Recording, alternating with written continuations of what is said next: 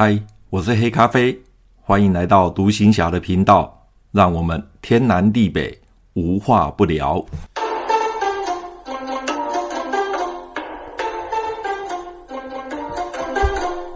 马祖当兵去。今天要继续分享我之前讲的，呃，经国先生逝世啊。前面有分两段讲了我从呃接到经国先生逝世的消息之后，然后营部呢通知我要马上进驻四六据点。好，那我接下来要讲的是，我一进到那个铁板村的时候呢，整条铁板村的店家几乎都打烊了。只剩下少数的几个店家还在门口清洗锅具，那街上的灯火呢，也是稀稀疏疏的。走完整条街，因为整个铁板村哈，它只有一条街而已哦。那它这条街呢，是盖在那个有点像山腰上，就是从上往下走，一直通到海边，所以它是一一条街，但是它是一个上坡，然后呢都是阶梯。整个整条路都就是阶梯，虽然是条街，但它不是一条平平的马路哦，它是一个阶梯哦，就整个都是楼梯啦，就像楼梯。然后商家呢，就沿着楼梯两边哦，都是店家。所以呢，我走完整条街，由上往下走，走完整条街之后呢，接下来我又要面对另外一个挑战了。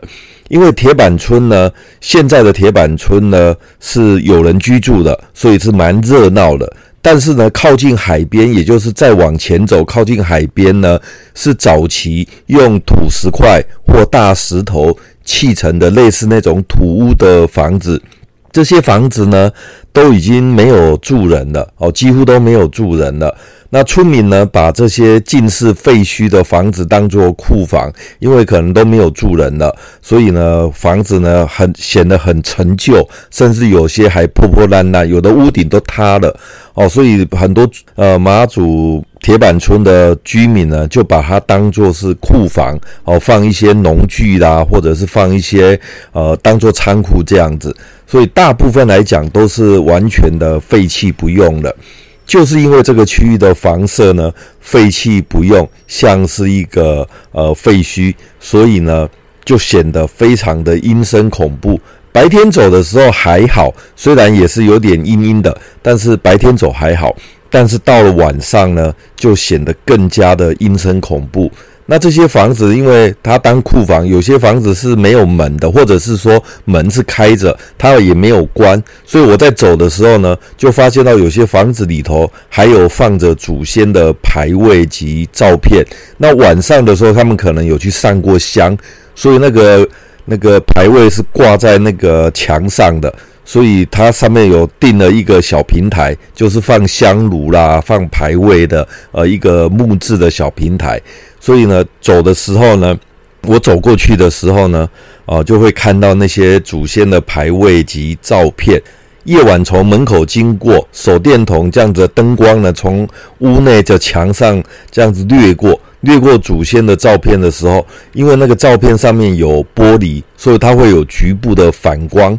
那有时候那个那个灯光一照过去的时候，那个玻璃局部反光，然后就看到照片上的那个照片里面的人，他的眼睛就这样子看着你。诶，我也不晓得，大家应该都有这种经验。照片呢，你看照片的时候，照片人的人的那个眼睛会跟着你走哦。你看到你走到哪边，他的眼睛就会跟看着你。晚上的时候，你会觉得更加的恐怖，因为他那个眼神啊。就从就这样一直盯着你，手电筒一照的时候非常的亮，再加上那个玻璃啊反光，所以那个眼睛就一直瞪着你，然后就这样子盯着你看，非常的恐怖啊，非常的让人毛骨悚然。那这个时候我还担心另外一件事情，就是这个时候已经接近海边了，都可以听到海浪声了。这个时候如果有共匪啊，那个现在是中共了。呃，以前的话，我们都叫共匪。这个时候，如果有共匪的水鬼躲在那个废墟的库房里面的话，那我的话一定完蛋，因为我手无寸铁，什么都没带啊！不要说枪啊，就手上就只剩下刚刚在村口捡了一根竹棍子而已。啊，如果里面有躲水鬼的话，那对我来讲的话，那绝对必死无疑啊！我曾经听过连上的老兵对我说过，说马祖的村民跟对岸福州哦，福建省的福州的百姓几乎都有亲戚关系。他们有时候白天出海的时候，就会在平潭的那个外海，马祖跟平潭之间的那个海域呢，做一些呃联系，或者是说交换渔获等等的哦。所以在民国三十八年，也就是一九四九年，国民党败走台湾的时候。突然之间，他们两地就隔离了，因为他们本来就都是有亲戚关系的。那他们虽然两岸呃现在在敌对当中，但是他们还是有联系，还是有联系，常常会在海上做一些交易哦，做一些交易。那说不定他们呃也有藏匿老共的水鬼在家里哦。这个时候我一个人深陷马祖老百姓的村子里呢，极有可能哦就会窜出一个水鬼啊，就把我做掉了。其实，在马祖南竿呢，我在那边的时候，我就听到很多的传言，倒不是铁板村，而是在靠。靠近三龙那边有一个村子叫复兴村，复兴村那个村子呢，听说就是匪谍村。在我那个年代，大家都在传言说，复兴村里面有很多呃老百姓呢，就是马祖老百姓呢，跟大陆的福建呐彼此都有联系。那个地方哦，藏了很多的匪谍，所以常常把一些消息呢跟老公讲。哦，跟出海的时候，哦，就去跟老公讲，我不晓得啦，因为那个年代传得沸沸扬扬的，所以我一去的时候，很多老兵或者是呃都会讲说，呃，尽量不要去复兴村，因为复兴村是匪谍村。哦，我不晓得他们传言是否是真。但是那个传言在我那个年代的确是有的哦，的确是有的。不过铁板倒是没有哦，我倒是没有听过哦，铁板村有这样的传言。那这个废弃的旧社区呢的小路一样弯来弯去的哦，弯来弯去的。如果不是我平常白天走过很多次的话，现在我一定绝对迷路，绝对迷路哦，因为他那个那个旧库房那个房子啊，长得几乎一模一样。都是那个建筑，都是那个模式哦，都是那个模式。村子里面的那个旧废墟的村子里面的路啊，弯弯曲曲的，所以你我没有常走的话，这个时候半夜走一定会迷路，一定会迷路。那人就是这样，在这个时候呢，我就边走边胡思乱想，然后越想就越恐怖。就换句话说，就是自己吓自己啦。可能根本就没什么事，但是就是自己吓自己。哦，那这个时候呢，我就是呃。加快脚步的，想要赶快离开这个废弃的社区。那一离开这个社区，马上就开始靠近海边了啊！那到了海边呢，就是海防第一线了。那我我我因为平常去四六据点，白天去四六据点，我知道海防第一线的步兵岗哨，他们的卫兵跟他们的岗哨在哪里，这个我是知道的。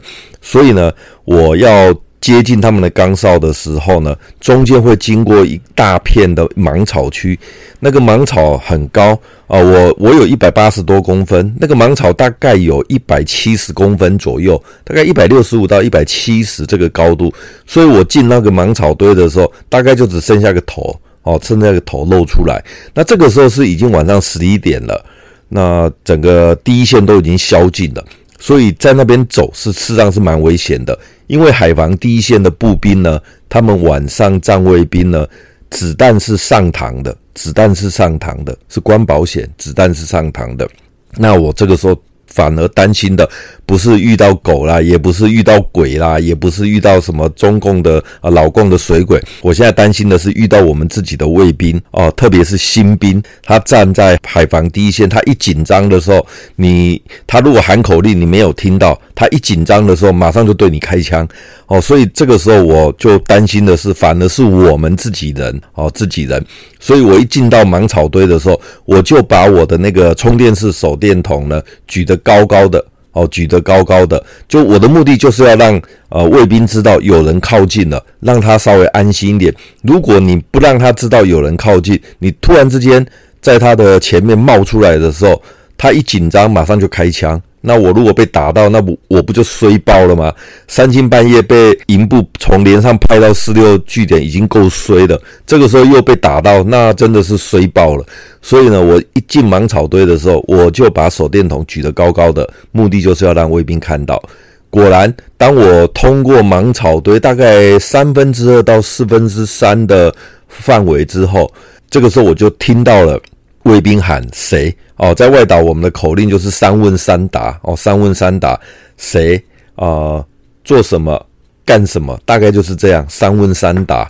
这个时候我就听到谁，然后我们就三问三答。那卫兵这个时候我就靠近卫兵，卫兵看到我的时候啊，他就问我说：“长官，这么晚了，有什么事吗？怎么会跑到第一线据点来？”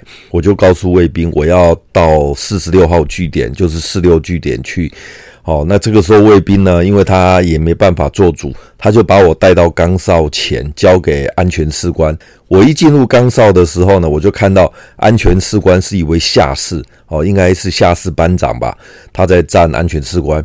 那他就问我说：“这么晚了，呃，为什么要去四六据点？”我就跟他说：“呃，总统经国先生啊，今天过世了，防卫部要我立刻进驻四十六号据点。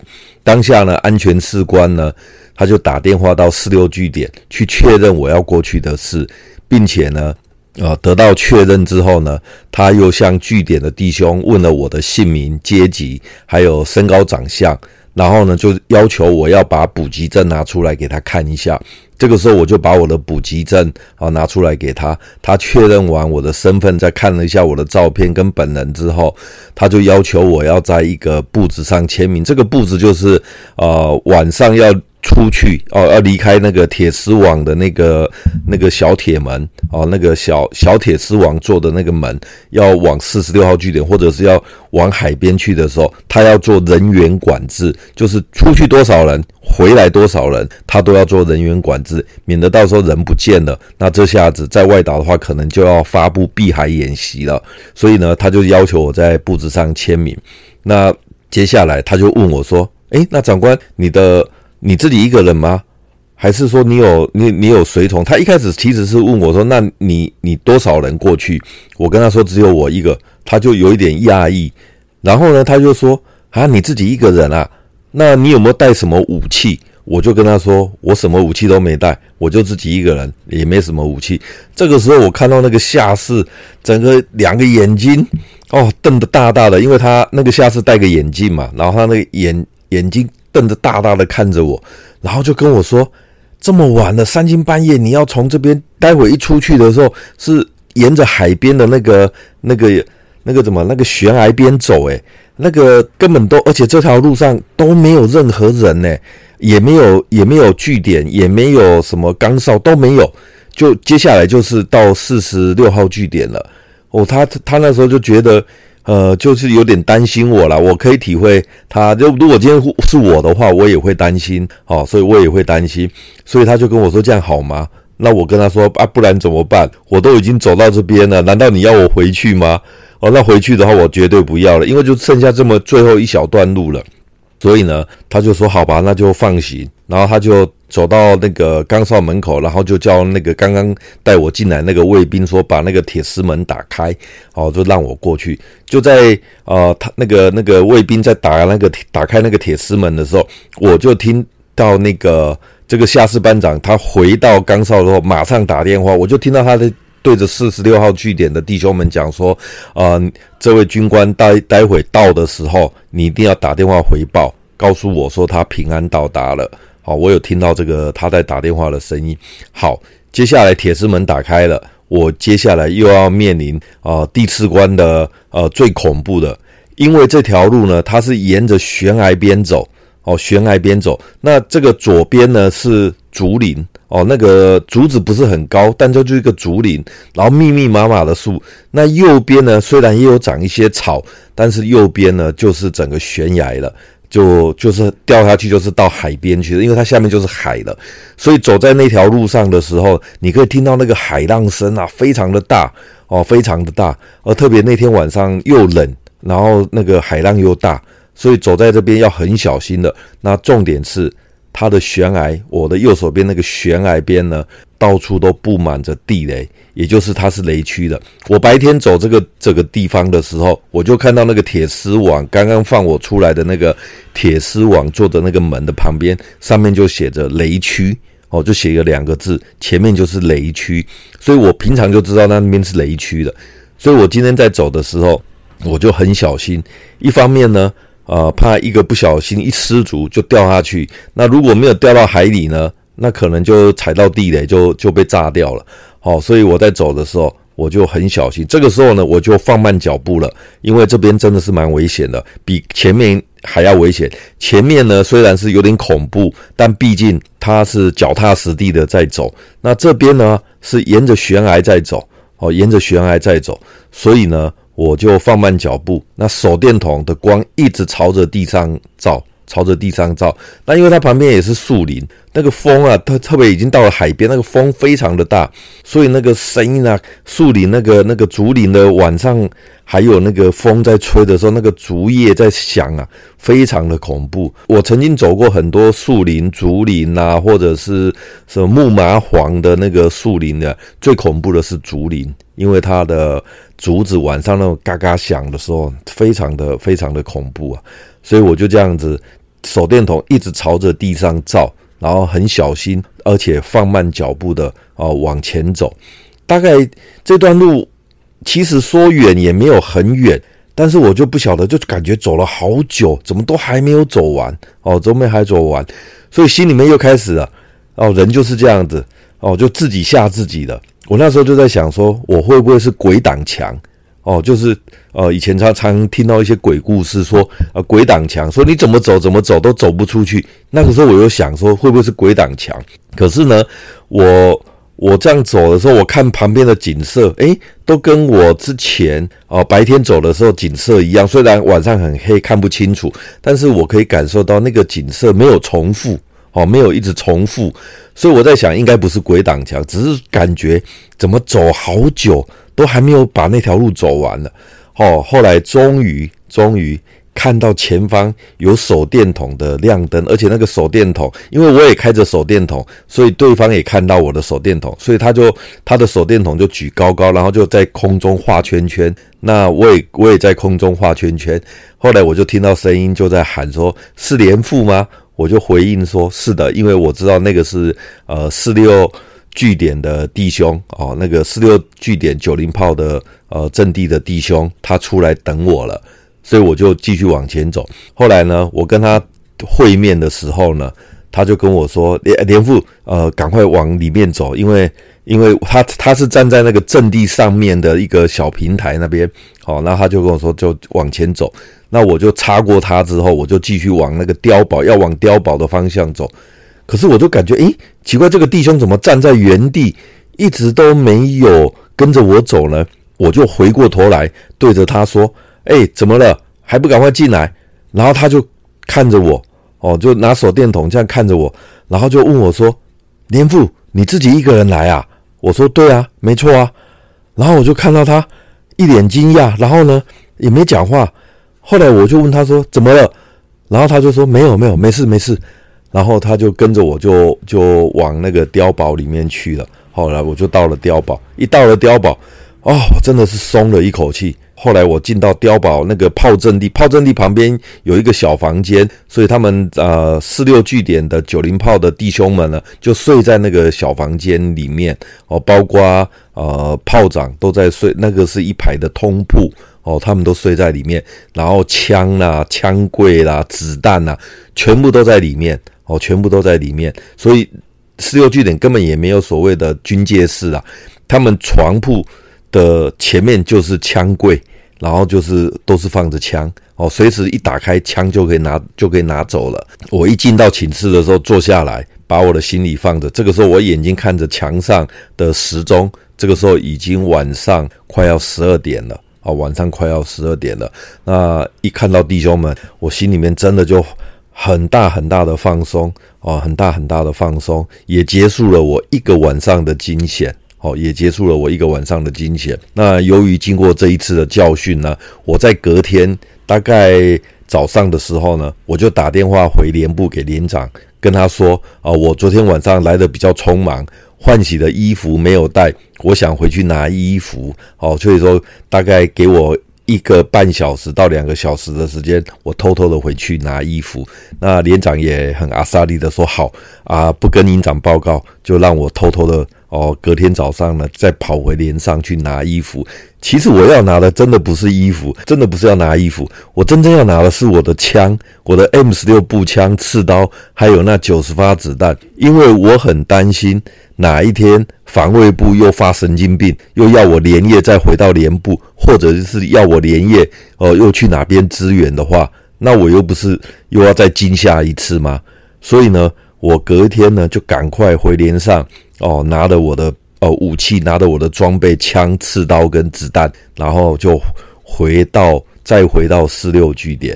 这就是我在经国先生过世那一个晚上，我整个呃遇到的有一些情形，还有被派到四六据点的一个整个经历。这个经历说实话，呃蛮特别的，但是呢也是蛮惊吓的哦，也是蛮惊吓的。所以呢，每一次到。呃，一月十三号哦，每年只要一到一月十三号这一天呢，我自然就会想起民国七十七年一月十三号经国先生过世的那一段日子。倒不是呃印象深刻的，倒不是经国先生过世，印象深刻的是我那一天晚上经历了我人生很大的一个呃一个经历，也是一个经验，但是更是一个惊恐哦，更是一个惊恐。那这件事情给我一个教训，就是。面子一点都不重要哦，面子一点都不重要。这个不要拿自己的生命，还有不要拿自己的呃那个那个来来来来吓唬自己，因为面子真的一点都不重要。好，这就是经国先生过世那一天晚上我的人生际遇，也是我的人生很好，也是很很特别的一个回忆。今天的马祖当兵去金国先生过世呢，就分享到这边，下次见，拜拜。